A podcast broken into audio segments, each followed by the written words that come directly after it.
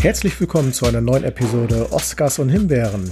Am Mikrofon wieder der Excel-Max, das bin ich und mir gegenüber natürlich der fulminante, einzigartige und coolste Hausmeister außer Eichhörnchenstraße, Ronny Rüsch. Ronny, ich grüße dich. Ich grüße zurück, das bin ich, der Ronny Rüsch. Wer mich noch nicht kennt. Klingt auch geil, ne? Irgendwann kriege ich dieses Das bin ich auch noch raus. das bin ich. Ja, ich soll mal, ähm, hat mir die Frau Dittrich gesagt, ich soll auch mal hier in dem Kanal auf Ronnys Insta-Account verweisen. Ja, unbedingt. Ronny ist jetzt nämlich dabei, seine, seine eigene Insta-Gang zu gründen. Also so eine Art, ja, ähm, ja ich will es jetzt nicht Straßenbande nennen, aber eigentlich schon. Also eigentlich ist es schon eine Straßenbande. Ich hatte mal, als ich, als ich mal klein war, also wirklich klein, so in den 80ern, war ich mal Mitglied einer Gang in Wedding. So ist es ja nicht, ja also wir, wir hießen die Tigers, so richtig krass gefährlich. Ja. und jetzt äh, habe ich ja mit meinem Insta-Account, bin ich ja gerade dabei, eine neue Straßengang zu gründen. Also und, äh, und die wächst und wächst. Ja, also ich stalke dich ja regelmäßig ja, okay. auf Insta und äh, also deine wir, Gemeinde wächst und wächst und wächst. Ich habe ja, ich hab ja jetzt bei, bei, bei Frau Dittrich im Podcast letzte Woche mal so eine Art Aufnahmeritual verkündet, also was man machen muss, mhm. Minimum, um in die Gang zu kommen. Und deswegen glaube ich, meine Gang wird nie, niemals über die 500 Mitglieder kommen, weil die, weil die Aufnahmehürde einfach zu groß. Sag aber, das nicht, sag das nicht. aber wer die, also die, wer die Hürde gerne erfahren will, der braucht einfach nur in, in den letzten äh, Podcast von Ditten Dittrich reinhören. Da rede ich über die Aufnahmerituale für Ronnys Gang. Ich Wollt bereite mich seitdem, seitdem im Wald darauf vor, äh, diese Hürde irgendwie zu überspringen, okay. um dann da reinzukommen. Im Wald brauchst du dafür nicht unbedingt. Nur ein klein bisschen okay. gesunden Menschenverstand. Reicht eigentlich schon. Den hab ich. Im schlimmsten Fall ein Lexikon, aber das ist auch schon alles, was du brauchst. Aber okay. dennoch ist die Hürde da wahrscheinlich für, für viele Menschen einfach dennoch zu hoch. Aber gut, das ist halt, äh, muss jeder selber mit seinem Leben ausmachen. Wollte ich immer darauf hinweisen, hey. sollte ich Werbung für machen, weil ich bin ja eigentlich immer nicht, nicht so werbeaffin. Dafür hast du es gut gemacht. Ja, auch, auch okay. ein Ronny lernt dazu. Aber hallo. So, worum geht's dir heute eigentlich? Ja, wir haben einen, man muss es ja leider so sagen, aus traurigem Anlass. Und zwar ist am letzten Wochenende Sir Thomas Sean Connery gestorben. So war sein ganzer Name. Sean Connery wird jeder kennen. Traurig halt wenn ein Mensch stirbt, ist es nun mal traurig, aber dieser Mensch ist 90 Jahre alt geworden, hat, glaube ich, ein hervorragendes Leben geführt und ist, glaube ich, auch auf der Welt einer der hochangesehensten, mit einer der hochangesehensten Schauspieler, die man, äh, glaube ich, jemals gesehen hat. Nicht nur durch seine äh, James Bond-Reihe natürlich, reden wir alles gleich noch in Ruhe drüber, sondern auch generell, weil er einfach ein smarter Typ ist, äh, war. Ich glaube, die Frauen mochten ihn sowieso wegen seiner äußerlichen. Ich fand ihn immer cool, egal in was für Rollen er aufgetreten ist. Er war immer Profi, er war, er hat es immer rübergebracht, die Geschichte, die er da erzählen wollte. Das war immer authentisch und ja, deswegen heute eine Hommage an den großen Sir Sean Connery bei Oscars und Himbeeren. Ja. Vielleicht einfach so nur mal, äh, weil es ja dazugehört, äh, nur ein paar kurze Randnotizen. Er ist dann ein Schotte gewesen. Er war, wurde in den 1930ern geboren. 90 Jahre ist er natürlich, ne? Passt dann auch. Und was ich nie wusste, er war in seinen jungen Jahren Bodybuilder gewesen. Das mhm. äh, hatte ich dann auch erst vor kurzem erst erfahren. Wohl auch recht erfolgreich, hat wohl auch die ein oder anderen Preise gewonnen. Und er war halt auch immer ein Mensch, der sich immer für andere Menschen viel eingesetzt hat. Hat eine eigene Stiftung gehabt, die sich rein patriotisch um äh, Dinge in Schottland gekümmert, um die Menschen in Schottland gekümmert hat und ist dann halt auch schnell schnell zur Schauspielerei gekommen. Und dann hat er in diversen Filmen und Serien, die ich alle nicht kenne, weil Alter, Alter hergeschuldet nicht alles sehen konnte, aber dann natürlich groß herauskam mit James Bond jagt Dr. No. Also 007 jagt Dr. No. Und, und wie, wie hast du ihn kennengelernt? Also, was ist deine erste Erinnerung, wo du also tatsächlich ein James Bond Film. Ja, genau. Ich kann jetzt gar nicht sagen, auch, ne? welcher das. Ja. Ich kann gar nicht sagen, welcher das war. Das war halt damals äh, ähm, zu der Zeit, als ich so bewusst Fernsehen geguckt habe. Ich äh, komme aus der DDR. Wir haben Westfernsehen geguckt, weil wir es empfangen haben. und da lief dann irgendwann mal auf ARD oder ZDF lief dann ein James Bond Film und ich war natürlich von dieser Geschichte James Bond natürlich total begeistert. Wie gesagt, ich weiß gar nicht, welcher Teil das gewesen ist, aber es war Sean Connery. So viel äh, weiß ich heute noch und äh, hat mich gepackt und war total großartig. Also bei mir ist halt so, also Connery ist natürlich für mich klar, wir alle sind mit James Bond aufgewachsen und Connery war dann halt James Bond. Natürlich kommen wir aus einer Zeit, in der natürlich dann auch schon Roger Moore James Bond war und George Lazenby einmal George mhm. James Bond war. Also wir sind jetzt noch nicht so alt, dass, dass Connery der erste James Bond oder der einzige James Bond in dem Moment war. Wir sind ja. in einer Zeit aufgewachsen, wo es mehrere James Bonds gab. Und bei mir fällt halt so diese erste Zeit mit, mit Timothy Dalton rein. Da war ich halt ein Teenager und deswegen äh, mhm. habe ich dann schon Timothy Dalton in dem Moment, da, da mögen jetzt ganz viele sagen, was, du bist du für ein Honk, ja. In dem Moment fand ich Timothy Dalton als James Bond Moment cooler, aber ich war halt ein Teenager. Klar mit es war auch ein cooler ja, Teil mit ihm, das muss man wirklich sagen. Mit, mit der heutigen Sichtweise natürlich ist Connery natürlich neben, muss ja. man sagen, ich bin jetzt kein großer Verfechter, zu, der zu sagen, er war der beste Bond. Das stört mich ein bisschen, weil mhm. ich fand alle James Bond Darsteller haben eine Facette von Bond gemacht, die der andere nicht hatte. Ich mochte auch mhm. sehr, sehr Roger Moore seine versnobte Art, dieses Englische halt, mhm. ne? Connery, so geiler war, war mir immer ein Tick so cool. Auch, ich will es jetzt nicht sagen überheblich, aber ein klein bisschen, ja, also es ist, deswegen, er war ein toller Bond, ich liebe ihn als James Bond, aber ich finde es immer ein bisschen doof zu sagen, er war der beste Bond. Also ich finde, Daniel mhm. Gregg ist auch ein toller Bond und Pierce Brosnan war ein guter Bond. Also deswegen, ähm, ja, Timothy Dalton, okay, war es vielleicht im Nachhinein vielleicht der schlechteste Bond, aber ich mochte ihn auch als Bond. Ich mochte selbst George Lazenby in seinem einen Film. Deswegen, dennoch kann jeder sich selber aussuchen. Es soll jetzt kein Bächling gegen irgendwelche ja. Fans sein, wer ihn als nein, den besten nein. Bond sieht, ja. Was ich sagen muss, meine, mein erster cooler Film, den ich als, wo ich schon Connery mal wahrgenommen habe als, so als Typ, ist nicht nur, nur, nicht nur als den Bond oder als einen der Bonds, ist der Film ähm, Outland. Mhm. Das, gesehen, ja, ich gesehen, das ist ja. ein Film, so eine Art Science-Fiction, bisschen so, ich glaube, so von Anfang der 80er Jahre. Und wer unser Podcast schon öfter gehört hat, mein Vater war ja so ein ganz krasser Betamax VHS Raubkopierer-Typ. Also wir hatten ja schon mhm. unseren eigenen privaten Streaming-Dienst zu Hause. Deswegen hat der Ronny ja auch als Kind dieses ganze Zeug schon gesehen. Und das fand ich einen coolen Film. Also klar, der Film jetzt seine Schwächen, wenn man heute zurückblickt und ist auch ein Film der 80er. Aber ich mochte ja, dieses ganze, dieses Western-Flair halt im Weltraum, mhm. da diese, diese Minenarbeiter und dann diese Morde, die da begangen werden aufgrund der, des Drogenhandels und Connery halt als so ein, als so ein Weltraum-Ranger-Typ, der dann versucht da so ein bisschen Ordnung und hatte so ein bisschen Charakter von High Noon, so, aber halt im Weltraum. Und das fand ich sehr, sehr geil. Also, mhm. das ist so, wo ich Connery als äh, junger Mensch so wahrgenommen habe, eben auch mal als Schauspieler jetzt, nicht so als, als halt Bond. Das ist so meine erste große ja. Sean Connery-Erinnerung. Ja, so äh, bei, bei, mir ist das ja, ist mal außerhalb der James Bond-Welt war es äh, der Jagd auf den roten Oktober gewesen, wo ich ihn mhm. äh, so als, ja, wie soll man, wirklich so coolen, ich sag mal, will jetzt nicht sagen Action, weil ich sag mal, Action war jetzt, äh, die Action fand dort anders statt als jetzt im Actionfilm. Aber da fand ich ihn einfach mega in der Umsetzung. Aber auch in Filmen wie äh, Der erste Ritter, jetzt werden Sie wieder sagen, Der erste Ritter, was? Ist ja eine Liebeschnulze. Ja, es ist eine Liebeschnulze, aber Sean Connery an der Seite mit Richard Gere fand ich mega genial. Die Geschichte ist natürlich eher was für das erste Date, genau das Richtige, ja. um die Frau so ein bisschen in ihren in da Arm zu nehmen. Mir ein, der erste Ritter macht da nicht auch Julia Ormond mit? Das ist es jetzt nicht. Julia Ormond. Nee. Sicher? Ist es nicht die Bösewichtsfrau, die jetzt bei World Beyond da diese Zivilregierung da anführt? Doch, natürlich. Ja, ja, das ist sie, nicht? Ich, ich, war jetzt auf dem falschen Trip. Ja, natürlich. Legenden der Leidenschaft ja. und genau, das ist sie, glaube ich. Die macht genau, bei, genau, genau. Ja, genau. Fällt mir nur gerade jetzt ja, so ein, wo ich darüber nachdenke. Weil es ist Ewigkeiten her, wo ich First Night gesehen habe. Uiuiui. Nee, das war bei, beim ersten Ritter fand ich halt, ähm, ähm, ich war immer ein großer Fan so von Artus, äh, die Ritter der Tafelrunde und all die ganzen Geschichten. Und ich finde, äh, also für mich damals war so die, die Darstellung, wie sie es dort dargestellt, so von den, von der Rüstung, vom Schloss, von der Tafelrunde und so, das war für mich so die, äh, bildlich gesehen, die tollste Darstellung dieser äh, historischen Geschichte, die man, wie, die man ja schon tausendmal in anderen Filmen auch gesehen hat. Und da hat äh, natürlich als K äh, König von Camelot Sean Connery, also einen besseren Menschen konnte man dafür gar nicht finden, auch mit der Enttäuschung, die er dann leben musste, dass seine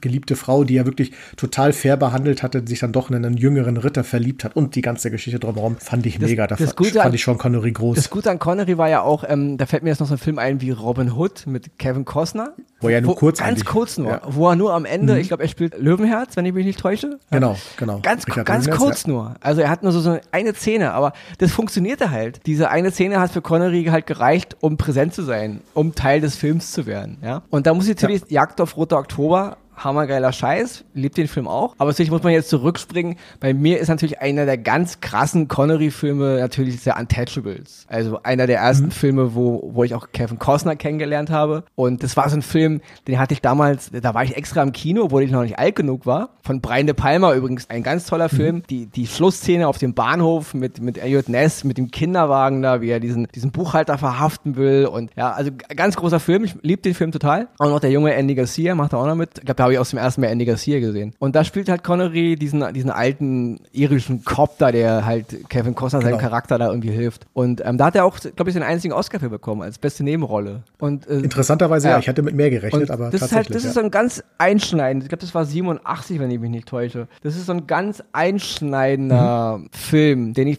wie auf VHS-Kassette hatte, sogar be beklebt und den ich mir immer wieder angeguckt habe, weil ich, ich mochte auch diese Zeit, ich mochte diese, die Klamotten und die Mode halt in diesen 30er-Jahres-Style. Auch Robert De Niro hier als Al Capone und so, fand ich alles mega geil. Und hier war Connery einfach, weil hat er ja irgendwie auch gelernt, mit dem Alter hat er dann immer so mehr so den Mentor gespielt. Also so, mhm. auch, schon bei Highlander. Eigentlich die Nebenrolle neben Christopher Lambert. Ja. Ein hammergeiler Film, ein hammergeiler Charakter. Und ganz groß natürlich auch noch vor Jagd auf Rote Oktober. Das habe ich gemerkt in den letzten Tagen. Es geht irgendwie us unter. Also viele Journalisten, die jetzt Nachrufe schreiben über, über Connery oder die auch jetzt im Fernsehen, Mann, der Typ hat den Vater von Indiana Jones gespielt. Das, das fällt, ja. das fällt komplett runter. Die reden immer von Jagd auf Rote Oktober und von James Bond und hier an Tetlebils einen Oscar. Aber er hat in einem der coolsten Indiana Jones Filme mitgespielt und er hat eine Hammer-Performance als Henry Jones gegeben. Neben Harrison Ford. Ich habe selten so viel gelacht in einem Indiana Jones Film. Gerade nach Temple of Doom, den ich aber immer noch mega geil finde. Ich liebe Temple of Doom. Aber äh, der dritte Teil von Indiana Jones und Connery als der Vater von Henry Jones, das war der Hammer. Mhm. Es, ja, es ist, ja. Der Film hat so viele geile Szenen, auch in diesem, in diesem Nazi-Schloss da, wie die da dieser, auf diesem Stuhl festgebunden sind und dann brennt's da überall und wie sie sich immer drehen. So. Also Connery war da so lustig und so, so anders eben mal. Nicht, da habe ich keinen James Bond mehr gesehen. Das war halt äh, eine, mhm. eine Hammer-Performance. Und diese Erwähnung geht irgendwie so in den letzten Tagen ist unter, finde ich. Also ich finde, diese Henry Jones Performance ist eine der coolsten Sachen, die er in seinem ganzen ähm, schauspielerischen, Filmleben gemacht hat. Ja, kann absolut nachvollziehen. Ja, die, man äh, fokussiert sich halt immer meistens immer nur so auf drei, vier Meisterwerke, die man kriegt, wo, wo, wo man ja auch immer, er hat ja viele Preise bekommen für seine Lebenswerke. Und die hat er ja meistens nach so Filmen wie Die Wiege der Sonne zum Beispiel. Auch ein super Film, alles, und da hat er dann auch meistens immer Preise für Lebenswerke bekommen. Und deswegen gehen dann solche wirklich tollen Filme wie Indiana Jones, dann auch der letzte Kreuzzug, glaube ich, hieß es, ne, genau. Die gehen dann auch unter. Ich persönlich muss auch sagen, ein Film, äh, der bei den meisten eher nur so als Action-Popcorn-lastig angesehen wird, The Rock, fand ich auch, ich fand den großartig. So der, ich nenne es mal den in Rente geschickten oder im Knast versauerten ehemaligen James Bond, also ja, er hat ja nicht James den, Bond den gespielt, ehemaligen Clint Eastwood aus Schlucht von Alcatraz. Oder so. oder so, genau. Der dann quasi mit dem jungen FBI oder CIA-Chemiker äh, Nicolas Cage da in The Rock einbrechen sollte, um die, die Geiseln zu befreien. Fand ich einen großartigen Film. Der war Unterhaltung pur, der war völlig überdreht ja, und völlig Ma Michael, Michael Bay halt. Ja, manche Dialoge, da hast du die echt nur am Kopf gefasst und dachte, wie kommt die, wie kommen die auf so einen Quatsch? Aber geil gemacht. Bei, und Sean Connery hat dem Film genau das genau. gegeben, was er dann auch brauchte. Wie gesagt, bei Michael Bay haben wir ja immer eine Phrase, hohl aber geil. Ja, und das, das passt einfach. Gehirn aus, ja. Popcorn essen und hammergeiler Scheiß. Ja, und, das, und ja. hier, und da eben Connery mit reinzubringen, ja, wieso nicht? Also. Ja. Und was Sean Connery äh, geschafft hat, also sagen wir so, geschafft hat das ja nicht, aber er hat zumindest mitgespielt. Den ersten und einzigen Film, bei dem ich im Kino eingeschlafen bin, war mit ihm mit, mit Schirm, Charme und Melone. Mhm. Das war 2000, nee, 1998, 1998 glaube ich, war das. Da bin ich, ich weiß so, das waren so diese Abende, was mache ich heute? Ach, ich geh, guck, guck mal noch, was im Kino läuft mit Schirm, Charme, Melone, Sean Connery. Ja, kann man sich angucken. Bin ich voll eingenickt. Also ich glaube, Uma Sermon hat auch noch mitgespielt. Ein Film, der wirklich, so, wer die Serie und die alten Filme alles kennt, der weiß, worum es geht. Aber da, da bin ich wirklich irgendwann wach geworden, weil mich der Kinobetreiber da oder der Ordner da wach machen musste, weil der Film zu Ende war mhm. und ich da völlig im Tiefschlaf versunken. Man, man muss ja auch ehrlich sagen, ähm, als Schauspieler, er hat auch viel Blödsinn gemacht, so ist nicht. Natürlich. Also, meine, der, der, Mann hat 500 Filme gefühlt ja, gedreht. Also, also. Das, das bleibt, der ist ja auch seiner Zeit geschuldet natürlich, ne? Er hat natürlich mhm. immer die Performance, die er gegeben hat, die war immer cool und immer gut, selbst in einem schlechten ja. Film. Aber es gab natürlich eine Menge Gurkenfilme, muss man einfach so sagen. Wobei ich dann einen Film von ihm auch verteidige, einer seiner letzten Filme, Die Liga der außergewöhnlichen Gentlemen. Ja, das ist auch ein Film, wo viele immer meckern, aber ich. Ich fand ihn großartig. Also das war einfach, allein die Szene, also sein Charakter sowieso, aber auch die Szene, als der das U-Boot da angehalten hat und ich sag mal, jeder, der äh, Moby Dick gelesen hat, ich nicht, aber ich weiß zumindest, wie der erste Satz geht, nenn mich Ishmael, als sie da auf sie sich auf dem äh, Bootsteg so begrüßt haben und so, das war ein Film, der war durchdacht, der war natürlich völlig fanta außer Fantasie der Film geboren. War ein seine, und einfach seiner Zeit voraus. Ich meine, heute in diesem ja. ganzen Comic-Wahnsinn, da hätte der wahrscheinlich reingehauen wie eine Bombe. Ich sag mal so, im Dr. Jekyll Mr. Hyde, die frühe Form des unglaublichen Hulk, wenn man äh, es ernst nehmen will, ne? Auch ein toller Film und Sean Connery äh, besser in der Rolle, also auch wieder als Anführer, als Mentor, wie du ja schon immer gesagt hast, gerade in seinem letzten Film, hat perfekt gepasst. Pure Unterhaltung und hat wieder gezeigt, was für ein toller Mensch, also toller Schauspieler, ein toller Mensch war er sowieso, der einfach ist. Ja. Genau, er hat halt immer gut, gut die Waage hinbekommen. Ich meine, er hat es geschafft, über Jahrzehnte hinweg immer mal wieder irgendwo mitzumachen. Also auch in Filmen, Filmen, mhm. die halt bei Teenagern ankamen. Ja, also deswegen haben wir ihn ja auch kennengelernt. Es war ja nicht so, da war er ja nur auch schon ein bisschen älter. Also